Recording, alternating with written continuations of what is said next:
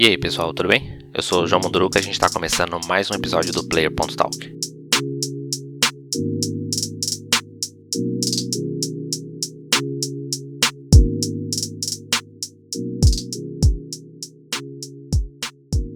Essa semana a gente teve o Nintendo Direct com bastante informação aí da Nintendo.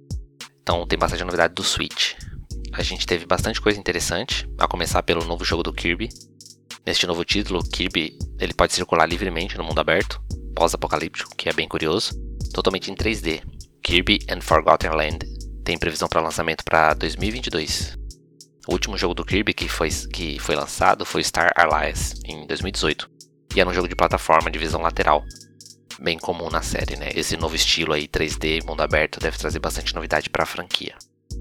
A Nintendo também apresentou novidade bem interessante para a assinatura deles, o Nintendo Switch Online. É um serviço de assinatura da Nintendo que permite você jogar online contra outras pessoas no Switch. E tem outros recursos, né, como chat via celular, esse tipo de coisa. Mas também tem uma biblioteca de jogos, né, principalmente dos jogos antigos da Nintendo. E até então eles tinham ali disponível no catálogo alguns títulos do Nintendinho, de 8 bits, e do Super NES, de 16 bits. E a novidade agora é que eles vão adicionar jogos do Nintendo 64 e do Mega Drive. Sim, em parceria com a SEGA, a Nintendo vai disponibilizar alguns títulos do Mega Drive para os assinantes do serviço. Essas empresas até então rivais ali na época do 16 bits principalmente, né, agora são parceiras, bem interessante. De Nintendo 64 a gente vai ter Super Mario 64, Mario Kart 64, Star Fox 64, era uma moda colocar 64 no nome, assim como foi colocar Super no título na, na fase do Super NES.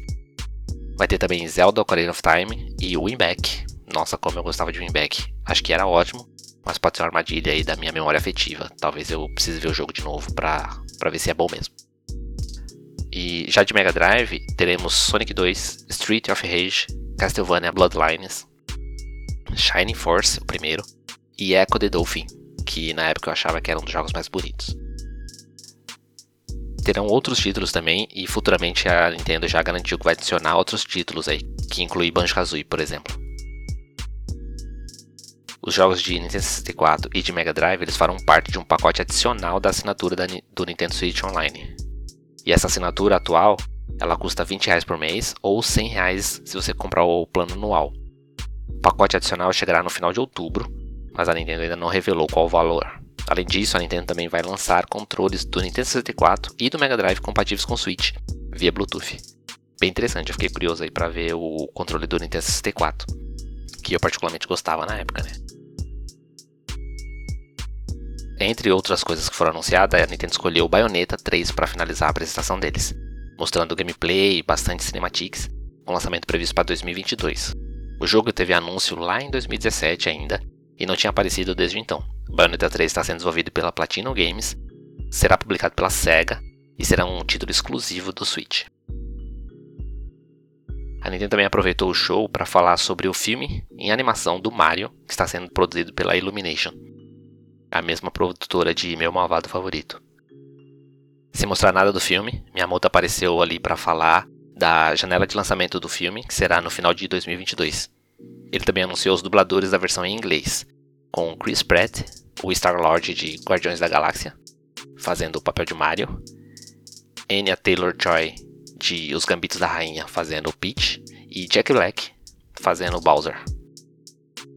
Durante o Nintendo Direct, muitos jogos foram é, mostrados, né? Além desses que eu já comentei aqui. E eu vou citar aqui alguns outros que eu acho bem interessante também, como por exemplo, a Nintendo ela fez um anúncio da chegada de Star Wars, Knights of the Old Republic para Switch. Alguns dias atrás, na apresentação da Sony, que eu falei no episódio 37, a Sony anunciou o remake desse jogo. Este que está chegando no Switch agora é o título original de 2003. Ele chega para Switch no dia 11 de novembro. Dying Light também, os dois jogos da série chegarão no Switch. O primeiro título chega no dia 19 de novembro, já o segundo título tem lançamento marcado para o dia 4 de fevereiro de 2022, mesma data dos outros consoles. Vale lembrar que para Switch, esse segundo título ele é a versão da nuvem, né, onde você pode jogar via streaming. Novidade sobre Smash Bros. O último lutador a entrar no jogo será anunciado no dia 5 de outubro. Próximo episódio eu comento aqui, provavelmente via novo direct. Já se passaram aí três anos do lançamento do jogo e diversos novos personagens já foram adicionados. Então eles vão anunciar agora o último, o último lutador a entrar no, no jogo. Após tantos boatos da semana passada também, a gente teve a confirmação do Castlevania Advance Collection. Foi confirmado com o trailer na apresentação da Nintendo. A coletânea contará com três títulos do Game Boy Advance e mais um do Super Nintendo, esse não estava previsto. Conforme o vazamento, a gente já sabia que seriam ali os títulos lançados para o portátil Advance entre 2001 e 2003, sendo eles o Circle of the Moon, Harmony of Dissonance e Eye of Sorrow, esses lançados para Advance. Além desses três, a gente vai ter também o Drácula X, lançado para Super Nintendo em 95. Todos eles contam com novos recursos, como a possibilidade de retroceder alguns momentos, caso você tenha feito alguma coisa errada ali, e o salvamento instantâneo dentro do jogo. Aí a Nintendo também aproveitou o momento para anunciar um Animal Crossing Direct, previsto aí para outubro. A gente já tem um conteúdo adicional prometido para o final de novembro, gratuito. Mas nesse Animal Crossing Direct aí que eles não deram data, mas deve ser deve acontecer no final de novembro, vai ter outras informações sobre o jogo.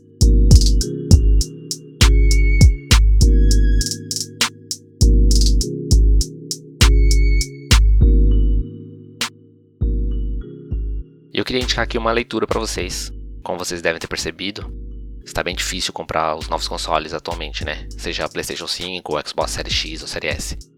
Quando disponível, o preço está acima do anunciado pela Sony ou pela Microsoft. Mas é fato a lei da oferta e da procura, né? Muita gente querendo e pouco console disponível. Essa dificuldade toda, principalmente graças à baixa produção de semicondutores. Aí por causa da pandemia e tudo mais, mas isso é uma visão meio superficial do problema. Victor Ferreira escreveu um texto incrível publicado no site The Enemy. Eu vou deixar o link aqui embaixo. Recomendo muito a leitura. Parabéns também para o Kaique Vieira, fez a arte dessa publicação. E é isso. Obrigado por ouvir. Até a próxima semana.